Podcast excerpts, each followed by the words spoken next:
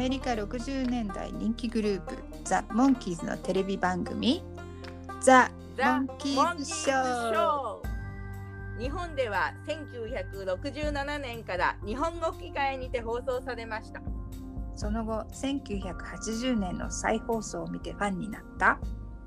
ちびうさぎバニーとデカウサギヘアがショーを振り返りながら日本語でモンキーズ愛を語り合います Let's go, the monkeys! レッツゴーザモンキーズポッドキャストへようこそ。バニーヘアのバニーです。バニーヘアのヘアです。よろしくお願いします。よろしくお願いします前回のお話ブロークンハートを聞いて。はい。思い入れのあるお話だったので結構な情報量を詰め込んだと思いますがその割にはまあ、通常の放送時間で終わりましたね。ちょこっとだけ早口で話したこともありました。今まではモンキーズ4人のエイプルさんへのアプローチで、うんえーモンキーズ一人一人の出番が結構均等なんで魅力満載だなと思って、うんすごいそっちの方に注目してたんだけど、はい盛り込んであるテレビ CM とかがあるっていうのを知ってすごい楽しかったです。うん、そうですね。うんはい、それでは今回の制作記録を紹介しましょう。はい。日本語題はバイバイブロードウェイ。え日本の放送は1968年昭和43年5月10日で第32話目になります。前回のブロークンハートから、えーうんこのお話でその後ずっと7話分、えーとうんうん順番的にはアメリカで放送された順番と日本の放送順番が7話同じなんです。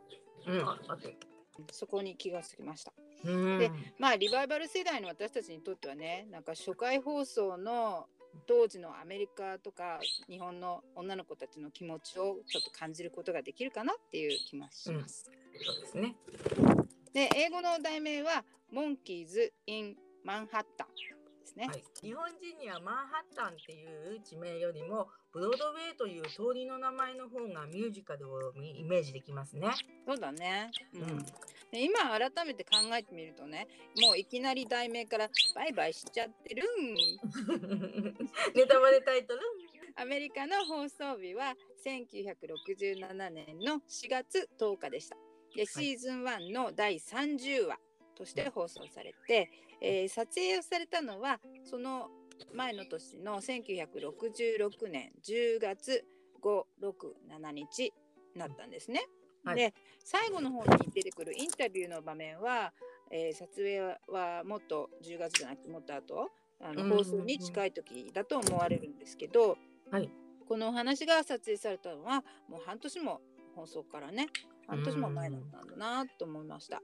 で前回のブロークンハートの撮影が1月だったんで、うん。えー、とそれよりね、えーうん。10月だから2ヶ月くらい早い。だから髪,、うん。髪の毛の、ね、髪型とか若干違うかなっていう感じになってるんだと思うんですけどはい。で次回のお話のティーンエイジアイドルなんていうのは、えー、とさらにもっと前の8月に撮影されてるのでこの順番でいくとねティーンエイジアあとブロークンハートうんこの話でティーンエイジアイドルなんだけど3話では毎週モンキーズがだんだん若返っていくっていうのが見られます。なるほど。うんそういう見方で楽しむのもありですね。ね、うんで、えー脚本を書いたのはおなじみガードナークルーソーのコンビによる脚本です。はい。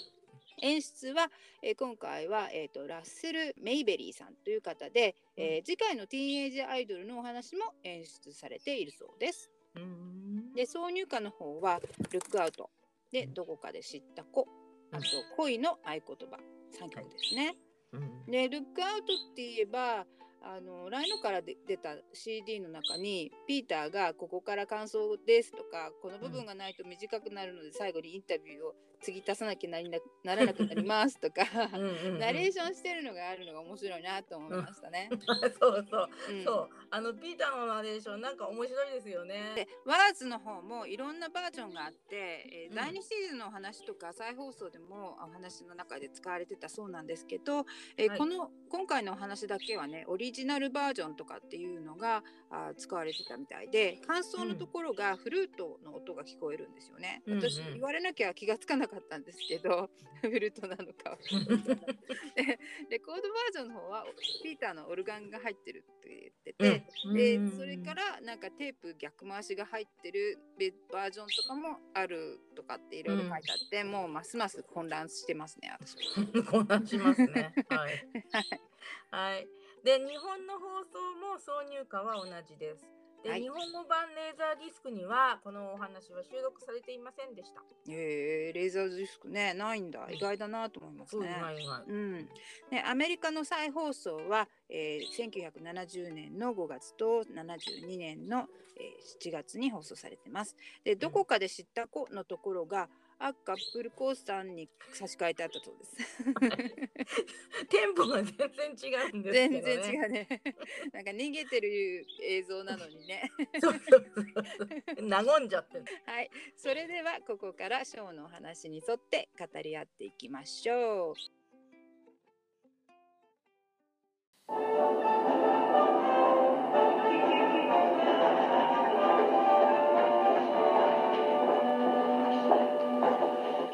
ブロードウェイミュージカル風の BGM があって、なんか忙しい大都会な感じです。で、車のクラクションも聞こえます。はいおそらくモンキーズショー放映当時のニューヨーク・マンハッタンにあるタイムズスクエアが映ります。はいあのこの映像は60年代のタイムズスクエアの様子を表しているようで、なんか資料的な価値もありそうですね。そうだね。今になるとね。うん。で、えー開店ドアからデイビー、ピーター、ミッキー、マイクの順でコンプトンプラザホテルっていうホテル名は今回初めて知ったんですけど、うんに入ってきます。みんな開店ドアから出てくるときになぜか同じようにキョロキョロしながらフロントカウンターに行きます。はいでデイビーは一番ノリノリでニコニコして「ニューヨークニューヨーク素敵な街ビルの下から上まで」とかって歌っておーうままいですね。バニーさんの美声を聞けました。す。あのバニヘのボーカルなんで一応。そうですね。この歌は何かなと思って調べてみたら、ウィキペディアに載ってて、えっ、と、うんオン・ザ・タウンっていう、えー1944年にミュージカルがあったそうで、えーうん。それが49年に映画化されて「踊る大ニューヨーク」で、うんえー現代は同じく「オン・ザ・タウン」だったんですけど、えーミュージカル映画になったそうです。でニューヨークで、えー24時間上陸許可を与えられた、えー水兵3人の恋愛と騒動を書いた作品だそうで3人のえー役をやった人は、えージーン・ケリーとフナンク・シラトラとジュールス・マンシンさんという方です。うーんねデイビーが思いつきで歌ってる歌じゃないんですね。ね元があったんですよね。うんでそれも当時のアメリカでは超有名なミュージカル映画が元なんですね。うんうん、そのナンバーをデイビーが歌いたくなるはずだとも思いました。うんで、モンキーズも初めてニューヨークの地を踏んだ水兵さんたちと同じ気持ちなんですかね。えーでね、デイビーの日本の声の高橋源太郎さんももし踊る大ニューヨークをご存知だったら、うんこの曲を歌う時に何かこう特別な感想をお持ちになったのかなと思いました。そうだね。うんはい。で、えーデイビーがあまりにもはしゃいでる風があるので、本当にブロードウェイまで来ちゃって撮影したんだなんて思いがちですが違うよね。いつものハリウッドのスタジオなんでしょうね。そうなんですよね。この場面以外は全然ニューヨークの感じが出てないって、なんかメラニーさんがもうちょっとニューヨーク感出す努力してほしいってご立腹の様子だったんですけど。まあ中学生の私にとってはねこの場面だけで十分かなと思いました。うんうんそうですね。私も高校生だったけど、ロサンゼルスとかハリウッドとかニューヨークとかブロードウェイの位置関係とか違いがほとんど分かんなくて、なんかあんまり関心がなかったのかもしれないんだけど、だからもうこれで十分でした。そうだ私も。ね。フロントではホテルのマネージャーが楽しげに電話をかけてます。このマネージャーさんの役をやってる方は、えージョン・グラハムさんという方です。はい。マネージャーさんはコンプトンさんっていう名前なんですね。で、声優はベベベベニーさんとか、ハワードキングですよでおなじみの辻村真人さんだと思います。はい。コンプトンプラザホテルのマネージャーのコンプトンさんね。同じ名前で混乱するよね。ね。本当ね。もう一応ここでは、でも日本語版での呼び名で説明しましょう。はい。マイクが歌ってるデイビーを注意してマネージャーさんに話しかけます。マッキンレイ・ベーカーさんいらっしゃいますか？ブロードウェイのプロデューサーのって言うとマネージャーさんがはっはっはってなんか笑うんだけどうんうんでピーターが付け足して、えー新しいショーで僕たちに出演しないかって話があるんですって説明すると、ああショー関係者の方だね304号室だって言って、えーすぐモンキーズに背を向けて電話にも逆戻りしちゃう。モンキーズは大きな仕事にワクワクしているのに対してなんか電話をかけながらしらーっと対応するマネージャーのこの温度差がニューヨークなんだなーって勝手に想像して納得しなるほど。でこのパンツっていうマネージャーさんは電話の相手と楽しそうに盛り上がっているのでモンキーズは諦めてフロントから離れます。でウッドベースの「ドレミファソファミレド」っていう BGM が流れて、はい。えー304号室の前に来るんですけど、えーデイビーがドアノックをするとドアが開いてなんかこのシーンねどっかで、えーこのドアのノックとドアの開くタイミングが早すぎるって指摘してました。ああ。そう書いてあったんで言われて見てみたら、えやっぱり早かった。なんかトそうントンねで叩いてるのか叩いてないかぐらいでもうバチャッと開いてるって感じ。で、えー、とこのモンキーズが着てるグレーのスーツで、えーこのスーツで出てるお話はこのお話とあとプリンセス誕生の時だったね。であの時のリッツ・スワンクホテルのセットと今回のコンプトンプラザホテルもお同じだそうです。ああ、そうなんですか。ねね確認してみたいです。後でよく見てね。はい、えープリンセスとこのお話では同じ第一シーズンとはいえ撮影日は離れてますよね、うんうん、いつも使ってるモンキーハウスのセットはまあ普通ね組みっぱなしなんだろうけどそれ以外のセットは撮影が終われれば撤去すると思うんですよ。日本ではね。で今回の撮影では同じホテルのセットを組み直したのかな、えーベーカーさん出てきていきなり「あモンキーズか。さあどうぞどうぞ入ってくれ」って言ってで304号室に入るモンキーズ。でデイビーが「お手紙拝見しました」とベーカーさんが、えー君たちを西部のクラブで見かけてからロックンロールミュージカルに使おうと思ってたんだよどうだ？飛行機の旅は楽しかったか？と聞きます。はい、ですね。で、売れないバンド設定であるモンキーズを音楽性にこんなにも受け入れてくれてるっていう感じがね、うんやっぱニューヨークなのかななんて勝手にまた想像しちゃうんだけど、うんこのベーカーさんの役をやってる方は、えーディック・アンダースさんですね。リチャード・アンダースさん。ですあーはい。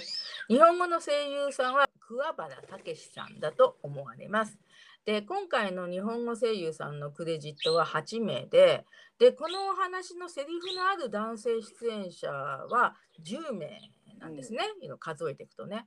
で、まあ、10名と8名だから、えっと日本の方がちょっと少ないんですよね。うんだから誰かが2役ぐらい演じている可能性もありますけど、私が知らない当時からご年配の、えー声優さんが多いので、すべての声優さんを特定できませんでした。すいません。うん、ご苦労様でした。しかしあの、モンキーズは過去のお話では、あのコンテストでは優勝しかけるし、ハベル・ベンソンプロデューサーには認められる寸前まで行くし、子供向けテレビショーでは主演に決まるし、結構何度も売れる寸前まで行ってるんですけどね。まあ確かにね。うね。ん、うんその後一息っていうところがファンを引きつけるんだと思うね。ねえ、そうだね。はい。で、えーミッキーが「いやバスで来たんです」とベーカーさんが「ツーマンバス?」でミッキーが「えーオンボロで一人が運転して一人が後ろを押すんです」っていうんです マリブビーチからニューヨークまでアメリカ横断ツーマンバスですね。ね、ベーカーさんが「はっはっは」まあまあ、約束通り旅費は全部払い戻すよ。銀行から金が降りたらねどこに泊まってる？って聞くとベイターが、えーバス代に全部使っちゃって」って言いますね。うんうんそうツーマンバスは冗談だけどモンキーズは長距離バスでアメリカを横断してきたのかと思って、グレーハウンドバスを使ったかな？へへへなんていうふうにグレーハウンドバスは私バニーも乗ったことがあるんでっていうちょっと得意げな笑いをしてしまいまし そんなに長い時間は乗ってないけどね。た。でもでもね、うんうんで、えーこのねに英語のセリフの中に、えーはい。ミッキーのセリフの中に使われてる「It's such a pleasure to take Blim and lead the driving to them」っていうんだけど、はい。このセリフは、えーグレイハウンドバスのスローガンが、えー Go Grave the Driving to Us っていう。それにえーちなんだギャグになってるようですね。ふへーなんかグレイハウンドを意識してる感じかな。おううんそうですね。よかった、やっぱり。で現在のグレイハウンドのササイトで見てみたらロスダンゼルスからニューヨークまで67時間かかるってありました。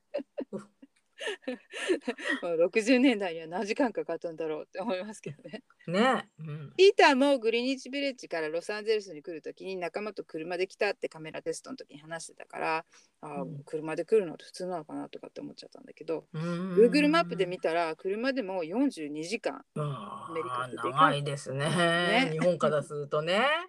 そうで、えーバスだとロスからニューヨークが67時間もするっていうのは、ノンストップで行けたとしてもほとんど3日間かかるっていうことですよね。ねうん、アメリカなんか民家がない地域っていうかつまり砂漠なんですけどそれが多そうで昔だとバスが変なところで援護しちゃったら命に関わりそうな気がしますね。ね。はい。で、えーお話に戻ると、えーベイカーさんが、じゃあ金が入るまでここにいてくれ、部屋はたくさんあるよって言うと、えーモンキーズがまずいです、それはまずいですよ、などという遠慮の言葉を一斉に言います。で、ベイカーさんは、もんあ文句は言わずに、さあ、まず楽器をしまってと言われて、えーしまってる時にドアのノックの音がします。で、ベイカーさんがドアを開けると、支配人さんとマネージャーさんが入ってきます。で、いい加減に部屋代払ったらどうだ払わないならすぐ追い出すぞって言うと、ベイカーさんが、え行くところはありませんよって言いますね。ああ、えー、ちょっとベーカーさん部屋はたくさんあるんでしょ？お話の展開がなんか早いよね。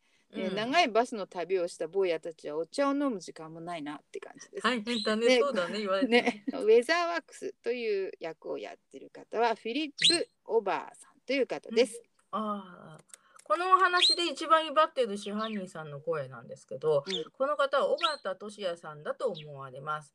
で、あの、学隊やーとか叫んだり、マイクにそれを品のない方って言われてる大家さんの声の人ですね。フィリップさんは「アイラブルーシー」とか「魔法使いジェニー」などにも出演されていたようですけれどもこの後役者を辞めちゃって、えー外交官になったそうです。威張り方は同じだったのかな、すごい転身ですね。外交官さんたちが集まるパーティーとかで生演奏するバンドさんにこの楽隊やーと叫んでいたかな。あ、楽隊やって言ったのは支配人じゃないや。はい 支配人さんが親戚か何かあるだろうなかったら作れ英語では遠い親戚がいるだろうって言ってるんだけど日本語の方が全然面白いですね。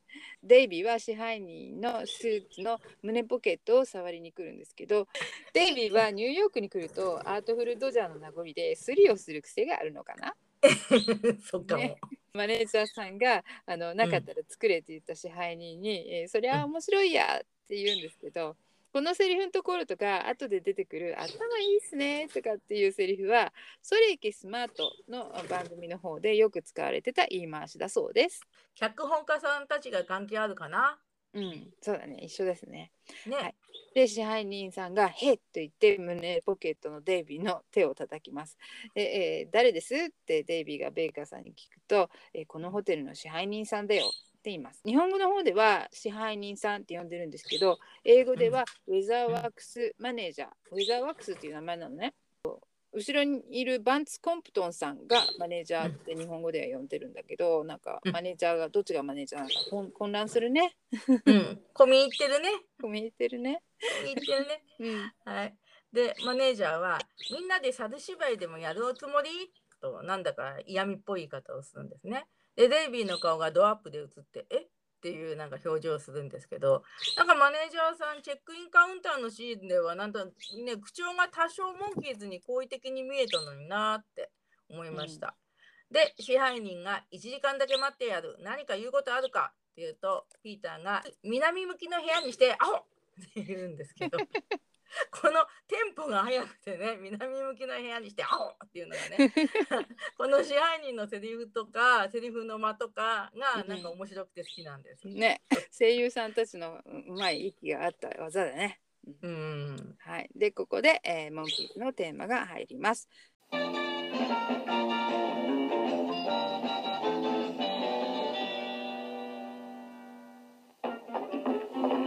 304号室の中から通じている部屋隣の部屋に楽器をしまっていたマイクとミッキーが部屋に戻ってきましたね。でピーターのベースをミッキーがしまってあげたんだね優しいミッキうんね。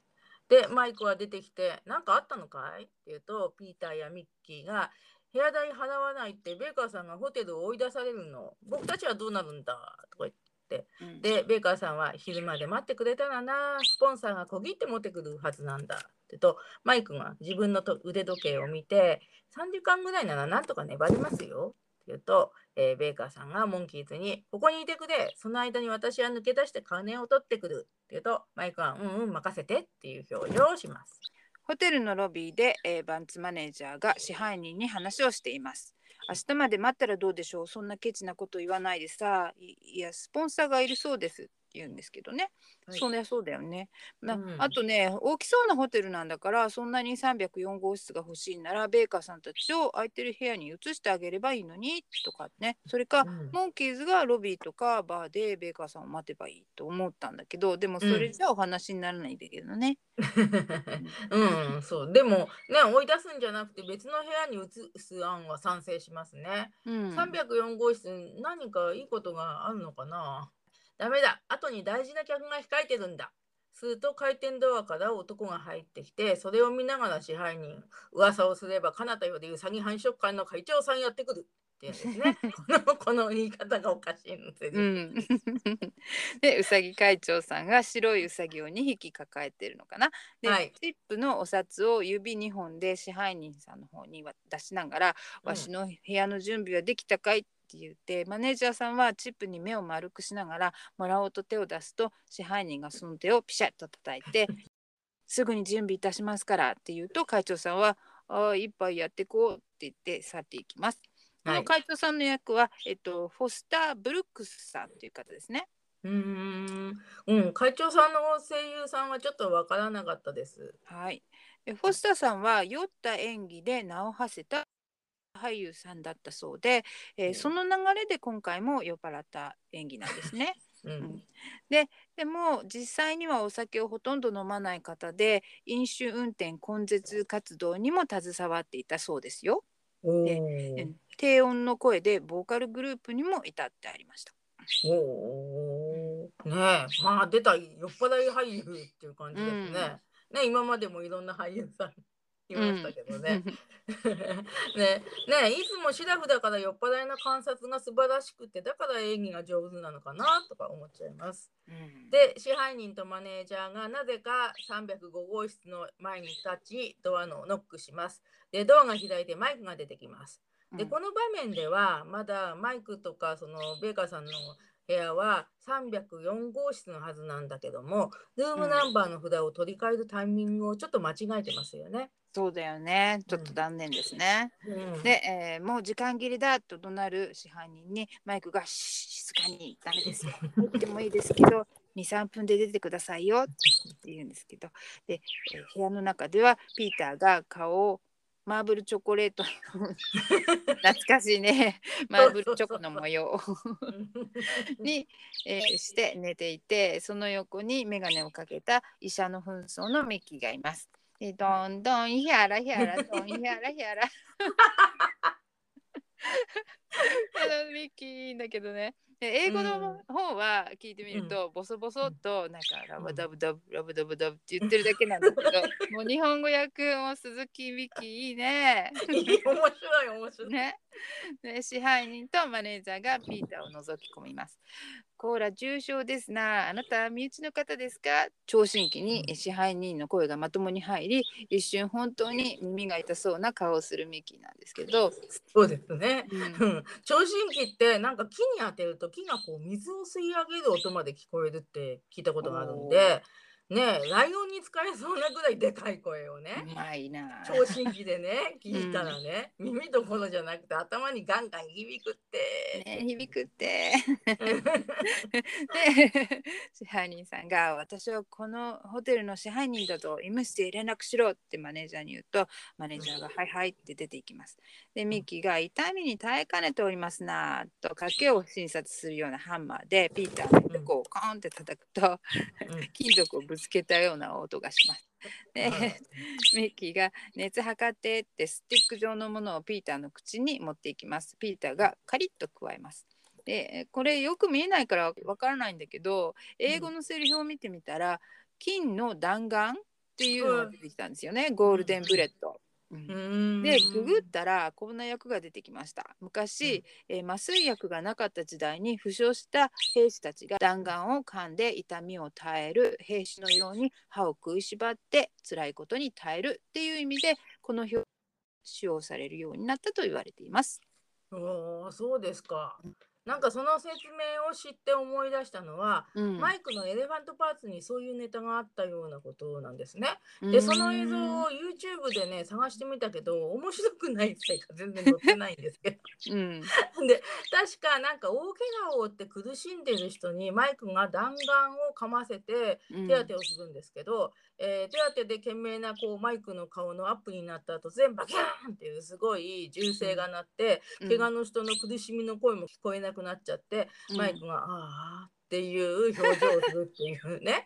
でおそらくね噛んでいた弾丸がなんでかその人を撃ち抜いちゃったっていうオチらしかったですけどね。ブラックすぎる。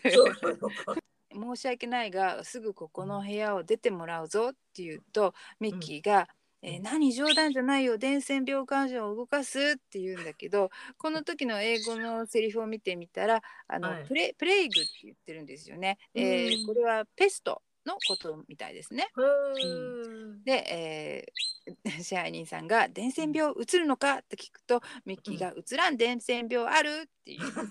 いいねうんそうそうそうそう。でね、インフルエンザワクチンは打ってても打つときは打つんですよ。もう私は経験しましたけどね。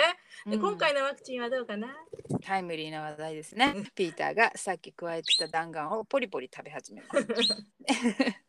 マネージャーさんが入ってきて「先生を連れてきました」って言って「往診時間もう終わったんだ」って言うんだけどこの方はアルフレッド・デニスさんですね。はい。で、この声なんですけどね、日本語声優にクレジットされてないんですが、お医者さんの声はきっとバカボンのパパと同じで、だから雨の森正史さんだろうと思います。おさすが。うんうん We Love ママの時の、えーうんこのアルフレッドさんはミリーさんの妹の夫のアーサーの役をやってましたね。はい。で、えーまたドアップでデイビーが出てきて、うんえーまだ朝の9時だよって言います。そうですね。うんでこのお話の映像ってドアップがやたら多くってなんかいつものモンキーズと演出がちょっと違うなぁと思いますあ好きなんですけどね。うん、そう言われると多いですね。うんで、このセリフね、あの、まだ朝の9時だよっていう英語のセリフ、but It's 9am って言うんだけど、スイートうん16の時のベネッサのお父さんが、う It's 1am って言ってたセリフが流行ってたから、その流れも踏んでるのかなとかって思ってしまいますね。おーなるほど。うん。で、えーミッキーが立ち上がって医者に「いやわしはドレンツ博士じゃ医者は儲かるの」って言うんだけど ここの英語のセリフではドクターストップの時にも飛んでる看護師さんがあのセリフにもあったメディケアっていう話をしたと思うんだけど、うん、アメリカのあの保険制度あーはいはいはい。当時はいこの頃にあの話が出てたっていう話をしてたんだけど当時のホットな話題だったんだなと思いますね。うんそうですね。で、えー支配人さんが医者に「のんきなことを言うな早く見てくれよ」本当の病気かどうか見ろ奇病かもしれんからなって医者がうなずきます。はい。ねえ支配人お医者さんに随分高飛車な態度ですね。このホテルで雇ってるお医者さんなのかなと思っちゃいました。で、ミッキーが、本当に決まっとるよ。仮病は12の時やったとか言って、それも面白いギャグですね。いいよね これ英語とね直訳なんだけど鈴木うんミッキーの言い方もすんごいぴったりしてると思いました。うんそうですね。でピーターを往診しようとする医者をミッキーが止めます。黒縁眼鏡を上下逆さまにかけます。で、はい患者を横取りしたと世界医師協会に報告するぞって言うと罰金取られちゃ損だからやめたって言ってそそくさとお医者さんが出ていきます。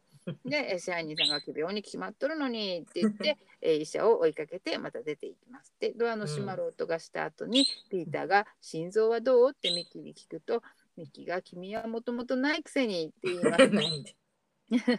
さあ12時までなんとかごまかさないとって言うとピーターもうんうんうんってうなずいてます。はい。はい。で、ロビーではうさぎ会長さんが向こうからうさぎを抱えたり、ポケットに入れたりして、フロントに行きます。で、酔っ払っていそうで、後ろから背の低いポーターが、えー、とスーツケースを持ってついてきます。で支配人に「部屋は空いたか?」と尋ねるんですけど「ただいま準備中です」って言われるとまたポーターにぶつかりながらバーへ引き返していきます。で支配人はモンキーズを断食させる作戦を思いつきます。マネージャーに304号室へ食べ物を運ばせるなってマネージャーは「うんうん」って言ってうなずきます。はい、でボーンっていう音で場面転換です。で304号室のモンキーズが映って、えーマイクが電話をかけて「もしもし305号室へボーイさんをよこしてください」えーどうもじゃあ」って言って電話を切るんですね。でうんデイビーが「ねえマイク」って言います。デイビーの「ねえマイク」ね、本当なんかこういうふうに一話一話振り返ってくるとねマイクが多いのが実感としてわかりますね。ねうん。でここは304だよ305へ読んでどうするつもり？って聞くデイビーにマイクが「304や誰も来てくれないんだよ」ってデイビーが。だからどうなんだよって言うと、えーマイクが305ならすぐ来てくれるだろうって言うとデイビーが「ああそうか分かった」って言いながらでも本当は分かってない表情をするんですよね。面白いね。このデイビーの間とかねこの表情が笑いますよね。そうですね。うん。で、えっ、と廊下ですねホテルのね。うん、で他のお話でも使われているあの紛争のボーイさんがいて、305号室のドアをノックすると蝶ネクタイでタキシード姿の新郎らしき男性がシャンパンボトルを手にして出てきます。でボーイが「お呼びになりましたか?」って言うと新郎は「いや部屋を間違えたんじゃない?」って言うと、えー結婚式によく聴く曲が流れます。この曲って、じゃんじゃんじゃじゃんですね。うんえー、と婚礼の合唱といって「ローエングリーン」っていうオペラに出てくる曲らしいです。今回調べて知りました。素晴らしい。ね、あーどうも。そして、えー部屋の中のドレッサーの前に座るドレスの新婦がドアップになります。ここでね、ブライド、うんあの神父さんが、えー英語では、What, what, what is it, プップシーって言うんだけど、テレフォンキステレフォンキスのお話で、プーちゃんって訳されてたあところの英語が同じプップシーでした。おー。ね、夫婦のイチャイチャでよく出る言葉なのかな。ね。ね、で、はい。日本語では神父が「どうしたの？あなた」って言うと 新郎が「何でもないよハニー」って言って 大井さんは「どうも失礼しました」って言うと新郎が「覗きっこなし」と言ってドアを閉めます。うまいなあ、マリさん。新郎の役をやってる方は、ジェフリー・ドウドウェルさんという方ですね。はい。えー新郎の声は浅戸哲也さん、当時の名前は浅戸正明さんっていう方だと思われます。で、えーこのジェフジェフリー。うん。さんの お兄さんのピートさんっていう方も役者さんだったそうです。うん。で髪の毛をね花婿さん的にオールバックにしてるからちょっとおっさん臭いように見えるけど、うん。1943年生まれなのでマイクとピーターの一つ年下なんですね。で、えー、と新婦の方は、えースーザン・ハワードさんっていう方です。うん。新婦の声は小原紀子さんで、えージョニー・ジャーンズのね前に声やってた方でそれ以来の久しぶりの登場です。スーザンさんは「スター・トレック」にも出演されてたようですがこの後の、えーテレビシリーズの「ダラス」という作品で脚光を浴びたようです。マイクはデイビーと廊下にいてボーイさんを呼び止めます。あちょっと君君ってデイビーに聞いた？ってデイビーの方向かって言うんだけどでデイビーはまだ何？とかって言ってうん でマイクがもう一度言ってほらどうも失礼しましたってって言うとボーイさんが、えーどう聞いても情けなさそうな声でどうも失礼しました。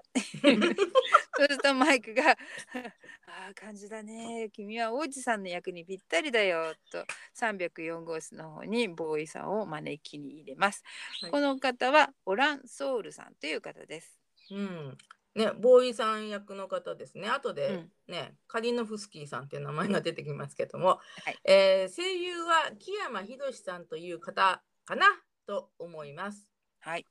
でこの方は、えー多くの番組に出演されているようですけれども1968年頃からはアニメの声優としても活躍されたそうです。おー声優さんもできる特徴のある声なのかなね。ね感じなんだろうね。それにしてもなんか日本のマイクはこの時王子様じゃなくて王子さんって言ってるのが、私にはちょっと面白いですね。カリノフスキーさんは庶民的な王子さんなんですねきっと。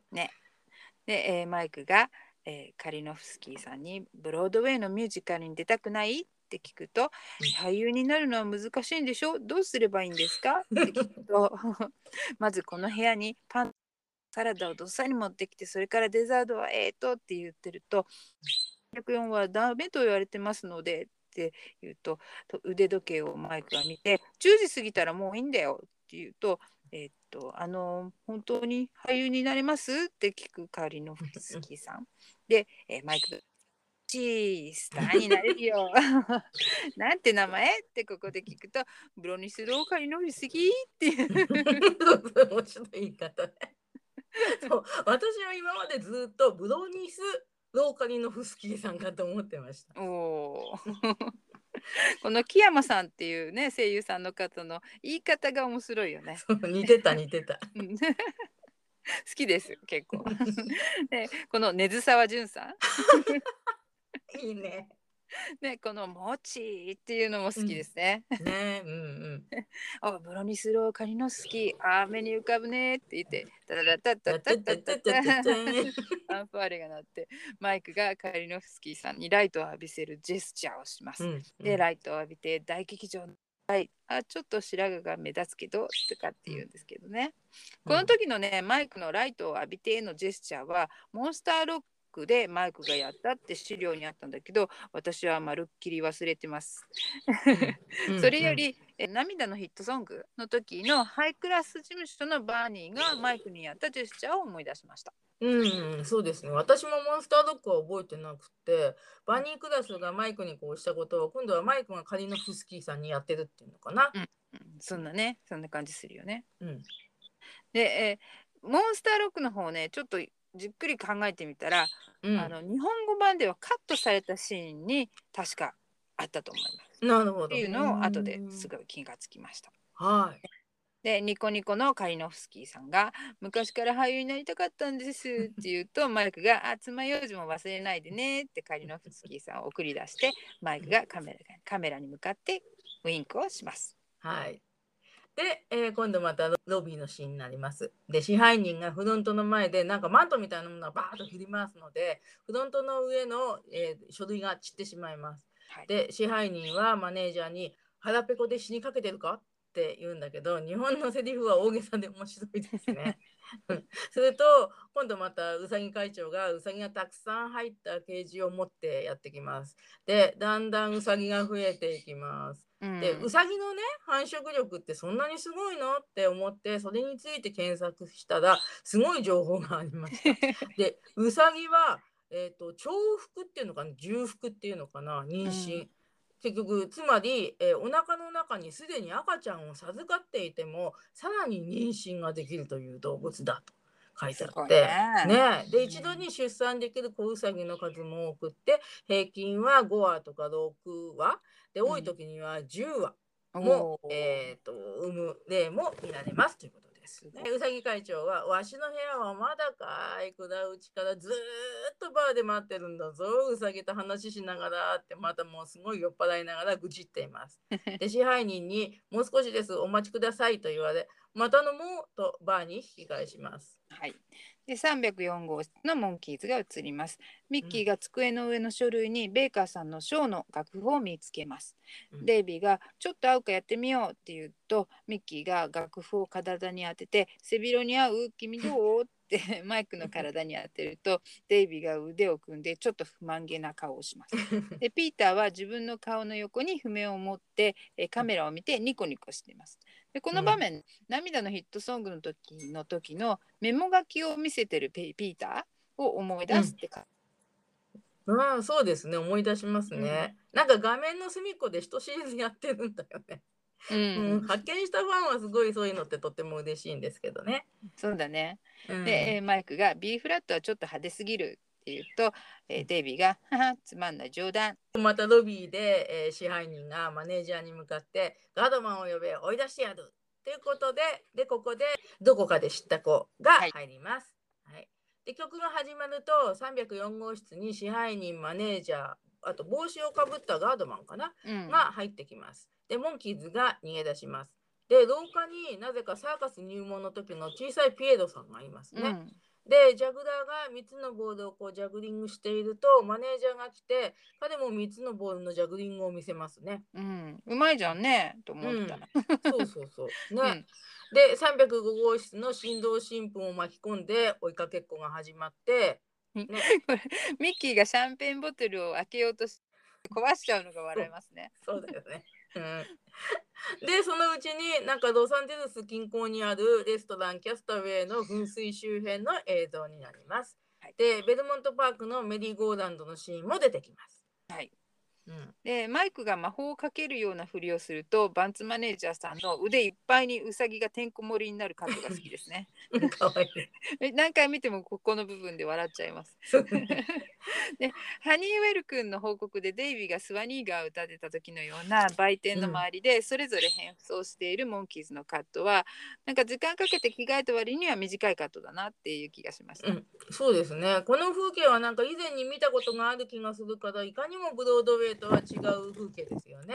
うんまあそれは最近気づいたんですけど。はいで最後にはモンキーズだけホテルの304号室に窓から入ってカリノフスキーさんが持ってきたコールドビーフなどのお料理にありつけました。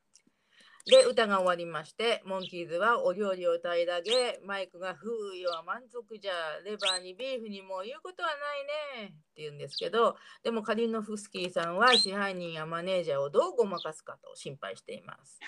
噂をすれば彼方より支配人とマネージャーが廊下を歩いてくる。で2人はちょっとでも文句を言ったらつまみ出せって言ってドアを蹴る音がしてもう時間切れだ気がしないうちに出ていけってなるとまた婚礼の合唱が、ね、流れます。で部屋の中で新郎新婦が出たんだけど驚いて支配人の方を見ます。でいやこりゃどうもここは305だったはずだぞって言うとうんマネージャーさんが頭いいっすねっていう 声が高い。305の札がかかってる304号室の中に入ってホテルから叩き出してやるってまた怒鳴りつけるとデイビーが無理しなくていいですよってピーターが僕たちいますって言うんですよね。で、えーうん支配人の両腕をデイビーとピーターが持って反対側を向かせると、えーそこにカリノフスキーさんがお盆の上にお皿を乗せて入ってきます。で、サラミがないのでビーフ持ってきましたって言うんだけど、支配人さんがうるさいバカめ！って踊って怒って、この瞬間なぜかカリノフスキーさんのお盆からお皿がなくなってると今回知りました。今回ねよく見てたね、で、えーみんな早く出ていけってもう支配人さんがみんなに怒鳴り散らかして。で、えーうん。婚礼の合唱の曲とともに新郎新婦が入ってきます。で誰か線抜いてくれませんってシャンパンの瓶持ってくるんだけど新婦さんが一歩前に出て、彼何もできないのよって言うんだよね。うん。で支配人関係ない早く出ていけって言うと、えー時計の鐘が鳴って、えーピーターが12時になったって言うんですよね。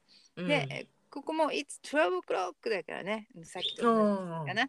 で、えーミッキーが白いハットとガンベルトをつけて銃を両手に持ってフレームイン一歩入ってきてねでうんカメラの方を見て銃を構えて「真昼の血統ちゃん」っていうのね。ここの英語のセリフが「ハイヌーン」って言ってるのね。ゲイリー・クーパー主演の映画の作品の「マリフィルの血統」っていう作品が1952年にあってこれのタイトルが「ハイヌーン」なんでね。うんでえーこの内容をねちょっとウィキペディアで読んでちょっとジーンときてしまいました。うんストーリーのね始まりが10時35分っていう設定だったのが、えーと映画上映画の上映時間が85分なんだけどそのストーリーの流れと同じ時間で流れていくっていうねすごいなーってうん。そのそそんな方になんかジーンとして 感動してしまう。ね。まああそれにしてもミッキーの真昼の血統ちゃんは本当笑っちゃうくらい意味がないんですけどね。ね。でもあのヘアさんのその映画の感想に惹かれて私もそのストーリーを読んでみたんですけど、うわそんな孤独な保安官のお話だとは思いませんでした。ね。ねうん、本当にね。うんねで、そしてベイカーさんの斜め後ろ姿がフレームインして、その後深刻な顔でドアップになります。で、デイビーが、ベイカーさんが帰ってきたよとみんなに教えるんですが、あ英語のセリフだと、ベイカーだの、えーバッカーだのがごちゃごちゃして込み入っちゃってるんですね。込み入ってるね。うんね、込み入ってるねってピーターがね。うんで、そしてベイカーさんが一言、スポンサーが破産したんだすると、えー支配人がドアップで、本当に怒ったぞ、20分以内に出ていかないと警察を呼ぶぞ、どうだ、何か文句を言いたいやつはおるかって言うと、みんな一斉にごちゃごちゃごちゃごちゃ。で、カリノフスキーさんもいてごちゃごちゃに加わってるのに、マイクがいないんですよ。すごいね。マイクいないの気がつかなかった。私も今まで気がつかなかったけど、今回ね、ちょっとよく見ました。で、で、振動は相変わらずシャンパンを開けようと頑張って、とうとう線がバーンと開いて、で、窓を破って飛んできたモンキーダウンをピーターが受け損ねた映像が流れます。はい、あの映像が戻りゃんせー。あと喜ぶ神父がいて、あなたと神父は振動に抱きつきます。はいで、ここで落ち。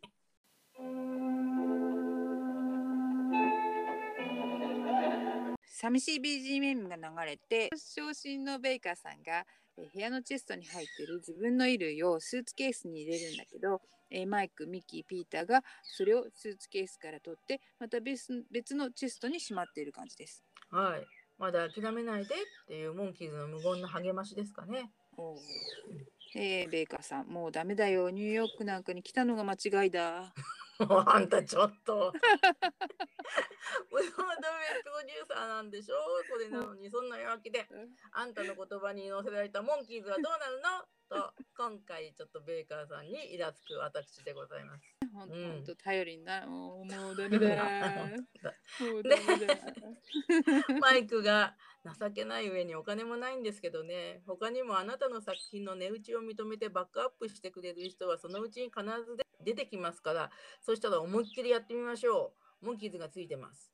というとベイカーさんとミッキーまでが冷たい目でマイクを見ますでマイクはカメラの前で気まずい表情をしてああとですると無言のままピーター、ミッキー、マイクがベーカーさんのスーツケースに衣類を戻します。当てにならないですね。で、このシーンは大好きです。いいね。ねえ、で、マイクのセリフのままとても良くてね。うん。で、改めてこのシーン見直したら、マイクが軽くアイシャドウをしてるようにちょっと見えちゃったんですけど、あの先日映画のヘッドのメイクさんの記事で、えー何？マイクとピーターじゃないマイクとデイビーが敏感肌とか、うんアイラインとかの話を読んだのでメイクに注目しちゃってるのかもしれません。うんでテレビなんだからいつも何かのメイクはしてるわよねきっと。モンキーズが持参した楽器などを隣の部屋から取り出して帰り自宅をしています。で、えーミッキーが芝居のセリフのように「さらばブロードウェイ夢さりぬか」ねうん悲しい時も冗談めかした言葉を発して決して深刻にならないミッキーですね。いいね。うんで、ピーターが劇場のライトが目に浮かぶねって窓の方に向かいます。うんで、えーマイクがライトの陰には涙の物語があるのさ。うん、日本語が簡潔で素敵でマイクのうん教養が伺われますね。うん、素晴らしい日本語訳ですね。うんで、えーピーターが窓の外を見ながら言います。あそこに億万長者クラブがあるんだよ。世の中は不公平だな。世の中は不公平だな。は日本語のみなんですね。えーうん現在にも通じるいいセリフ ルビちゃん風。でいいなモンキーズが、モンキーズが顔を見合わせてひらめいた顔でマイク、デイビー、ピーターが小走りで出ていきます。で、うんミッキーがカメラに向かってやって損はないよねって、えー同じように小走りで出ていきます。うんね、視聴者はここで頑張ってと思いますね。で珍しくピーターの一言で一発逆転を思いついたってこともあるしね。そうだね。うんうんお話がなんか終わってしまいそうなところでここからまた展開していくところがファンとしては得した気分で嬉しいよね。うん、ね。で、億万長者クラブの入り口にデイビー一人が立ってドアをノックします。でデイビーは例の赤くキラキラしたスーツと蝶ネクタイ姿です。で手にはなぜか白のもしゃもしゃしたぬいぐるみを持っています。はい、でメラニーさん情報でこのもしゃもしゃ人形は1960年代イギリスで人気があったゴンクと呼ばれる人形だそうです。うーんえーデイビーはこういう時でもイギリス人を強調してるんですね。うん、でドアが開いて、えークラブの執事さんが出てきます。でデイビーが「Good evening 小生デイビッド・アームストロングと申すものだが我が家は4000年の歴史を持つ世界で最初の風持ちでございますのですがな」って言うんですね。で、まあ、2話続けてデイビッド・アームストロングさんが登場しました。そうね、うんベベッターベッタークリーニングの時よね。で今気がついたけど英語のセリフでは「ハロー」って言ってるのに対してうん源太郎さんが「こんばんは」じゃなくて「good evening」って言ってるところが素敵だなと思いました。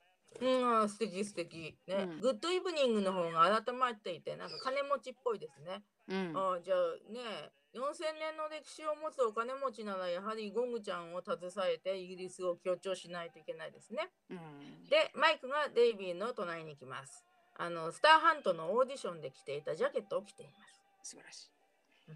で、えーこちら H.L. ネスミス君テキサスに小さな土地を持っておるんじゃあの土地の名前は何と申しましたかなっていうとマイクがアメリカ大陸 日本語大げさ翻訳シリーズ。英語ではヒューストンって言いますね。うんこの H.L. ネスミス君っていうのが、えーうんプリンセスの誕生の時には、えー、と WH ウールハットって呼んでたよね、あのお金持ちのふりしてた。そのギャグのもとには WH ウールワースだったので今回もなんか元ネタになるものがあるのかなと思って検索したんだけど、えーテキサスの小さな建築会社に HL ネルソンっていうのが出てきちゃったのね。でもうんこの会社は2000年に起業ってあったので関係ないなと思ったんだけど、えーテキサス州の会社だったんで一人で喜んでました。うん、ねテキサス出身の HL ネスミス君から取った社名じゃないやろうなあ。そっちかな。うん そうかもね。で、えーデイビーが「あそうへいへいこちらあなんであそうへいへいって言うんだろう ヒューストンに対ああアメリカ大陸に対してあうんそうへいへいっうんで。で、えーこちらシェックファールク・ドレンツァーで、えードレンツァーの出囃子。ロレンツね、ロレンツァーの出囃子に乗ってミッキーがアラブ、えー石油王的な衣装で、えー登場します。でこのシックっていうのはアラビア語で長老とか、えー族長などの意味をするシャイフっていう意味の英語風読み方だそうですね。ああそうなんだ。へー。でミッキーがこのシェシェック・ファールク・ドレンツァーになってるミッキーが「なはー」って言いながら手をくるくるなんか 何の真似かわかんないんだけどこう納豆の糸を箸に巻くようなくるくるっていうねあれ好きですね。ね。このクラブに新刊立てますって言うとそうそう。羊さんが申し訳ありませんがあ贈り物はご辞退しますって言うとうん。贈り物ないあげちゃうっていう。わけわかんない。でピーターが胸に黄色で S って書かれた赤いセーターを着てテニスラケットを持ってきます、うん。であのこちらピーター・デビット君。金持ちの坊やなんじゃ。父親の仕事はなんじゃ。あのうんちゃん言いますね ちょっとね、今はありえないセリフですよね。まあその昔ね、バキューマーさんのお家は玄関から直で、えー浴室に行けるようになっていて、とても清潔ってなんかどっかの小説で読んだことがあります。でもね、バキュームカーの方は公務員だし、今回調べたらね、中型以上の自動車免許証とか、あとは、えー、と浄化層管理士などの免許が必要だから、えー案外収入も良かったりするようですよ。デイビーがあこのクラブに入会する前にちょいと中を見たいんじゃがな？構わんな？って言うんですよね。そこのあの羊さんの役をやってる方はドゥ・ドゥルズ・ウィーバーさんという方。ねうんね、えっ、とね、この方の日本語の声もちょっとわかりませんでした。はい、で億万長者ではないでしょうけれどもこのドゥ・ドゥルズさんは裕福な家庭に育ったそうでうん。1930年40年代はラジオ番組で活躍されていた方だそうです。でうん。兄弟どっちかわかんないんだけど、えーシルベスター・パッド・ウィーバーさんという方は NBC 局のお偉いさんだったと。か書いてありますよね。であと映画「エイリアン」とかで大活躍の女優シガニー・ウィーバーさんのおじさんにあたる方だそうです。へえ、なんか顔のイメージが全然違いますけどねう。ん、うん。ね、というわけで、モンキーズは億万長者クラブへ侵入が成功しました。はいで中ではおじいさんたちが黒服蝶ネクタイ姿でチェスなどに興じています。で、デイビーはソファーで葉巻とブランデーグラスを持っているおじいさんの横に座って、億万長者でしょ？って聞きます。うん。で、聞かれた億万長者その1が、うん。そうじゃ、どうしてわかった？って言うと、そんなの簡単、おじさん年取ってるもん。ってデイビーが言います。でここの英語のセリフはねだってテレビで「私はあなたの誰なのよ」をよく見てるもんってい。いう感じのねセリフなんですよはね。愉快でしょうでパロディをやった「What's My Line」という職業を当てるクイズの番組のことを言ってるんですね。うーんいつもクイズ番組で職業を当てる訓練をしているからおじさんを見ただけで億万長者だと分かったっていうことですね。でえー、と億万長者その1の日本語吹き替えの方も、えー後で出てくる億万長者その2の声も日本語声優がクレジットされているかもしれませんが特定できませんでした。ありがとうございます。うんで、えー億万長者ナンバー1そのうん1うんの人が何か欲しいものがあるのかというと、デイビーが欲しいものメダカの虫歯 そういう言い方する。でピーターがデイビーと反対側のおじいさんの隣に、えー、とソファーの背中側から弾んできます。うんで、えーショーに投資しないって言ってテーブルのライターでおじさんの葉巻に火をつけようとしながら、えー面白いショーなんですよこれを上映すると死んだパパのコモドア・デビッツァーが喜びますって言うと え彼ならまだ生きって怒られます。ねええーまだ生きているというコモドア・デビッツァーをカタカナで検索してみるが何も引っかかりませんでした。で、英語のセリフのコモドール・デイビッドうんを調べたら、その名前の退役軍人さんの死亡記事を見つけましたけどね。えー確かにこの方は1967年当時はご健在でいらっしゃいましたが、えー退役軍人で自動車整備士だったということしか情報がありません。えー芸能界とは関係ないという話。うんよくぞ調べてくれましたね。いえいえ。ね、ベビーフェイスの時もね大金持ちの名前がデイウィットさんだったんでちょっと気になっちゃいますね。うん、なそうですね。忘れてたわ。はい。で、えーピーターが「じゃあ別のパパ」とかって言うんですけれど、うん ね、この次、えー億万長者その2の人のよ、えー横の椅子にシェック・ファールク・ドレンツァーが座って、えーミキが「なはやしゃはしゃ」と感じで 手をくるくるまたやってます。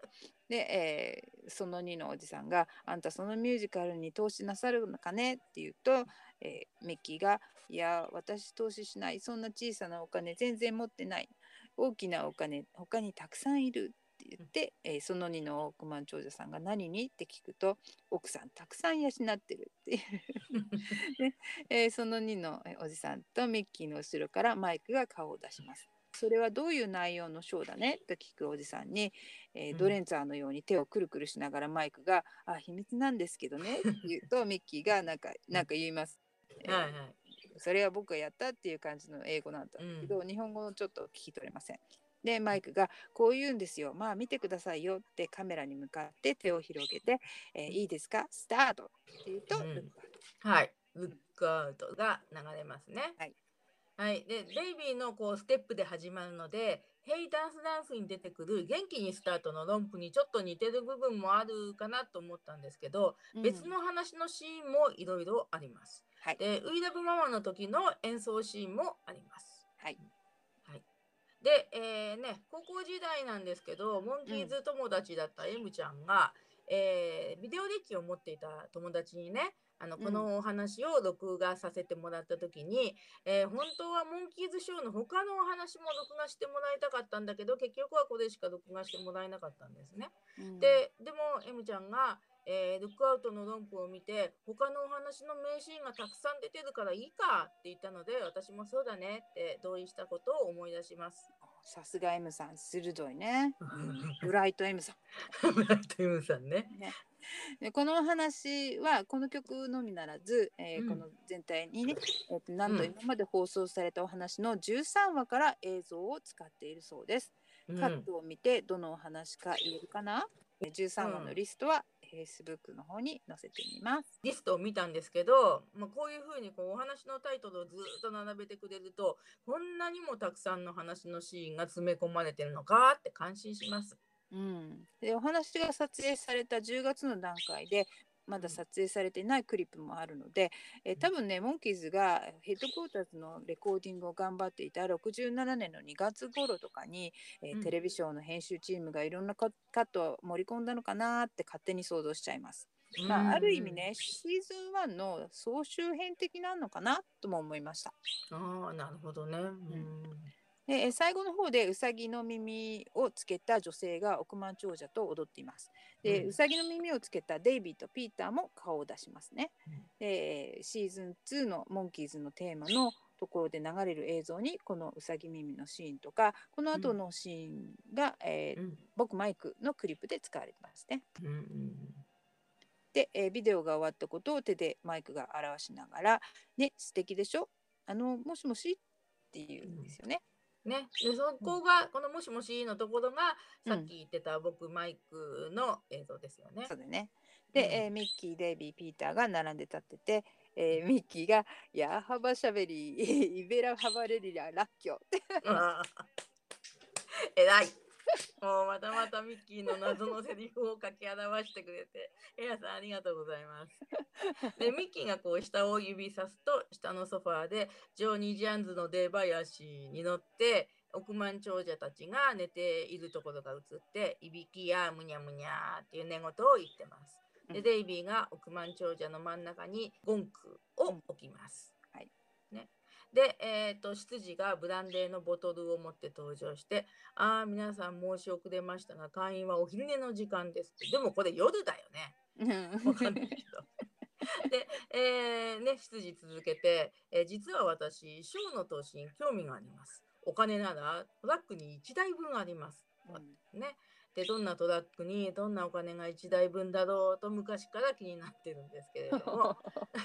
で、そうするとミッキーが「万歳天使が見つかったよ」って言ってマイクも聞いた聞いたぞって言ってきてでモンキーズはワイワイ言いながら執事と一緒に部屋を出ていきます。はい、で再びホテルの304号室のシーンになって、えーとデイビーがミッキーを指さしながら「君が王子の役やってさ」って言うとピーターの声で「僕はお姫様」で マイクがマイクに、えーデイビーが「君何になる?」って言うとマイクが「決まってるだろうにな2枚目に」って言って 話してるんだけどこのはい。何気なく雑談しているシーンは億万長者クラブでうまいことやったよなーって感じに振り返ってる英語の役なんだけど、これからやるショーを楽しみにしている会話にしたのはさすが翻訳さんと思って、うんもうブラボーって起立して拍手をしたくなるぐらい、うんうんすごいいい役だなと思いました。うん、そうですね。んへえ。なんかあのショーを楽しみにしている様子の方が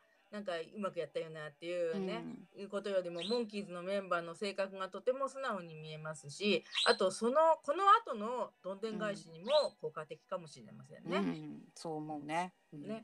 で、えーベイカーさんが部屋に入ってきて「みんなよくやってくれたけど」って言うとミッキーが「あなたのおかげですよ」って日本語で言うんだけど「いやベイカーさんはなあもうしとらん」って言う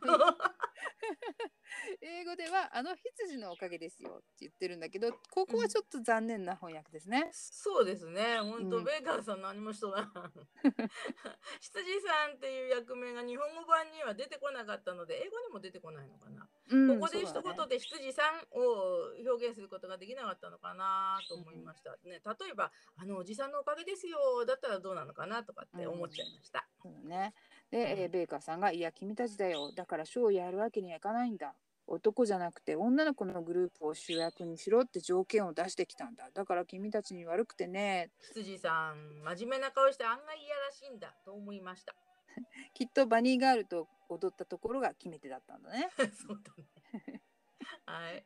で、マイクがベーカーさんに、僕たちのことなんか気にしないでやってください。だってこんなチャンスは一生に一度しかないですからね。って言うとデイビーもベーカーさんに僕たちはこの次に出してもらいます早く有名になってくださいと言ってさらにベーカーさんを指さしながらまずチャンスをつかんで有名になることですよって言うんですけどベーカーさんにちょっと上から目線っぽいデイビーのセリフなんですけどでも当然ですよね、えーベーカーさん早くチャンスをつかんで有名になれって思います。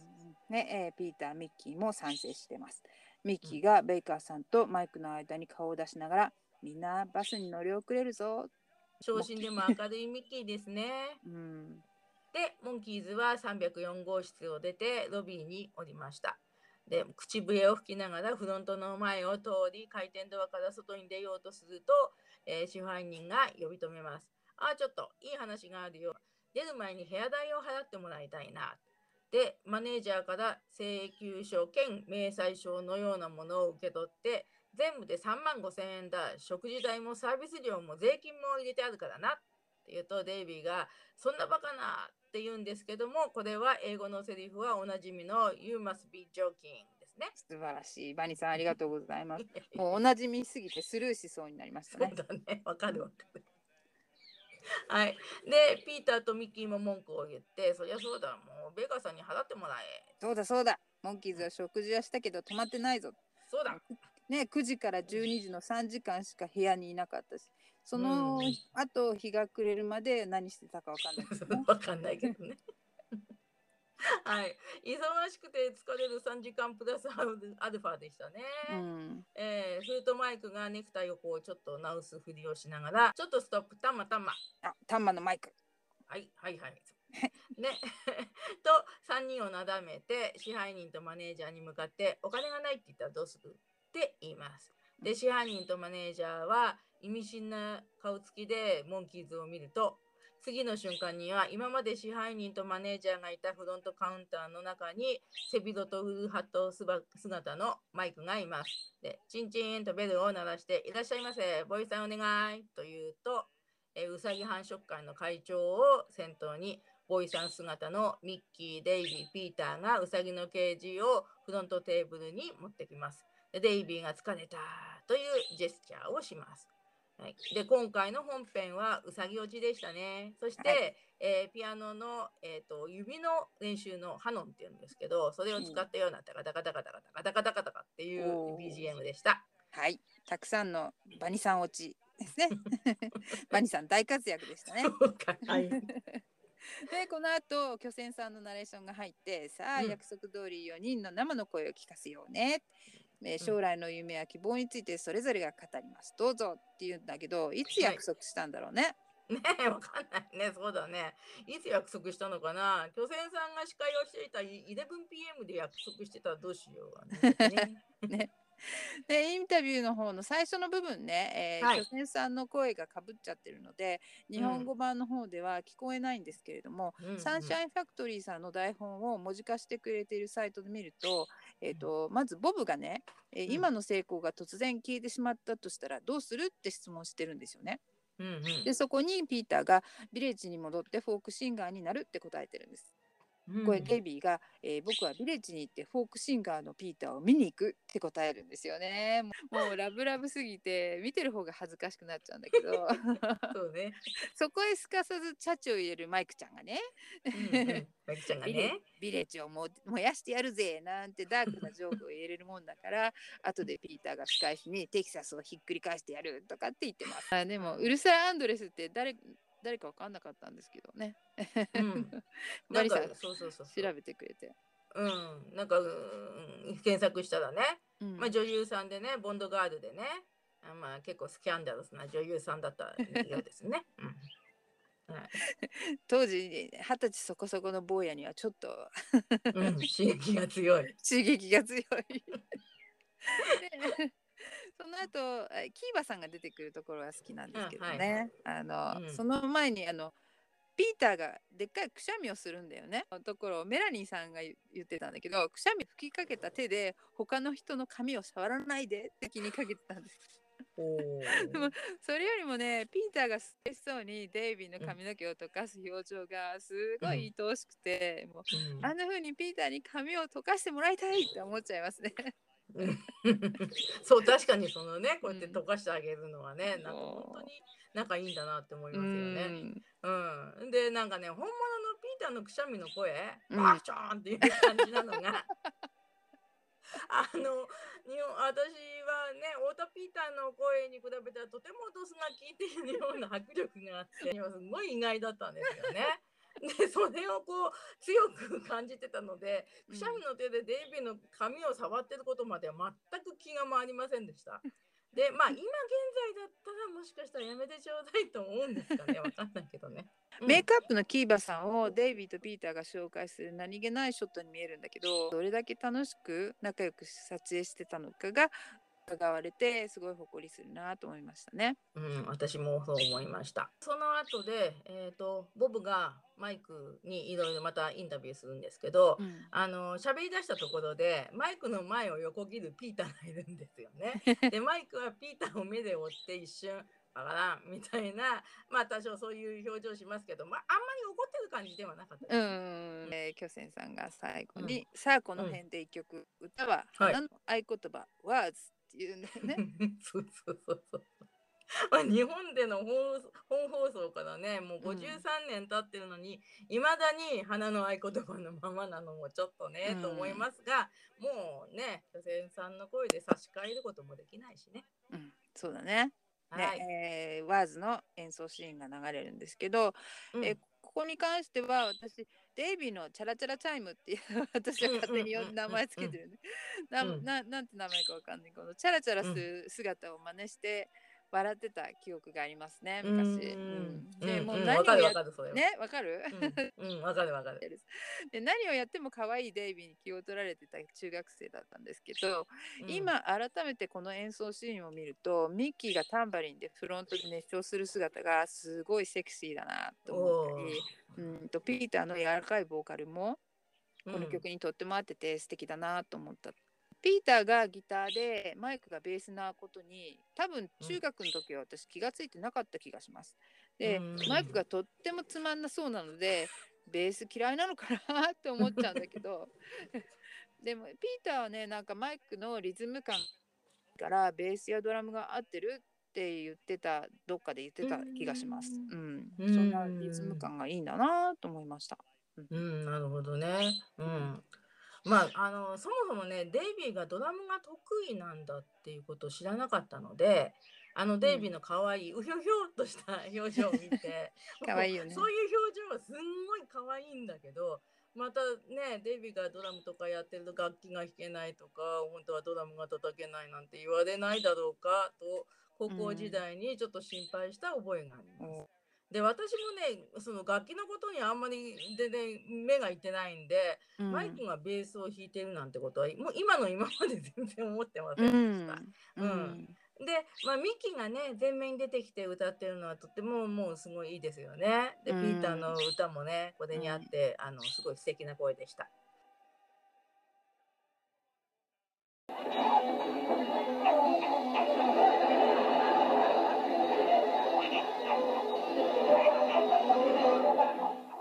本放送32話目終わりました。バイバイブロードウェイはいかがでしたか？気象転結やオチがしっかりしていてやはり面白い話だと思いましたね。でも今回よく見れば見るほど、えー演出家のベーカーさんにちょっと失望しました。う んそうだね。そうだった。全く同感。ね、そう。うん、でそれに対して支配人はモンキーズから見ると悪役なんだけど日本語セリフがすごいいい味を出していましたね。うん、テンポがあっていい感じでしたよね。そうそうそうそう。うん、で私の感想はさっきも話したんですけどシーズン1の総集編っぽい映像満載なんで、なんだか見ててあー懐かしいって気持ちになりましたね。モンキーズ自体もグレーのスーツで若いし年末年始コンサートの前だしインタビューも曲も演奏シーンもいろんなモンキーズがてんこ盛りなお話だと思いました。うんで売れないバンド設定のモンキーズがねはるばるニューヨークまで仕事をしに行く努力が見れるし、えー、とモンキーズショーを初めて見る人におすすめの1話のような気がします。はい。うんそれでは次回のお知らせです。エピソード33。はい。日本語放送第33話目、ティーンエイジアイドルですね。うんえー、とこのお話も面白いですよね。で、うん。私の推しはレモンシスターズと呼ばれてる女の人たちのうん。横がね網のねすごいセクシーな黒い水着を着たお姉さんがいるっていうことと、あとデイビーのモンキーズ前のレコードのジャケットも見られるし、うん。絶対にレコードにならないブーツを開けるために作られたなどのデイビーの歌声が聴けるのも楽しみです。うん、私もデイビーの生歌がめちゃめちゃ好きでうんピョピョピョピョってなってますね。ニューヨークからまたツーマンバスで無事にロスまで帰ったモンキーズがマリブビーチでリラックスしてやっぱ西海岸だよねなんて言ってる姿を勝手に想像して喜んでます。そうですね、その可能性ありますよね。それでは次回のエピソードでお会いしましょう。はいせせーの。ーの。Let's Let's go go the the monkey! monkeys!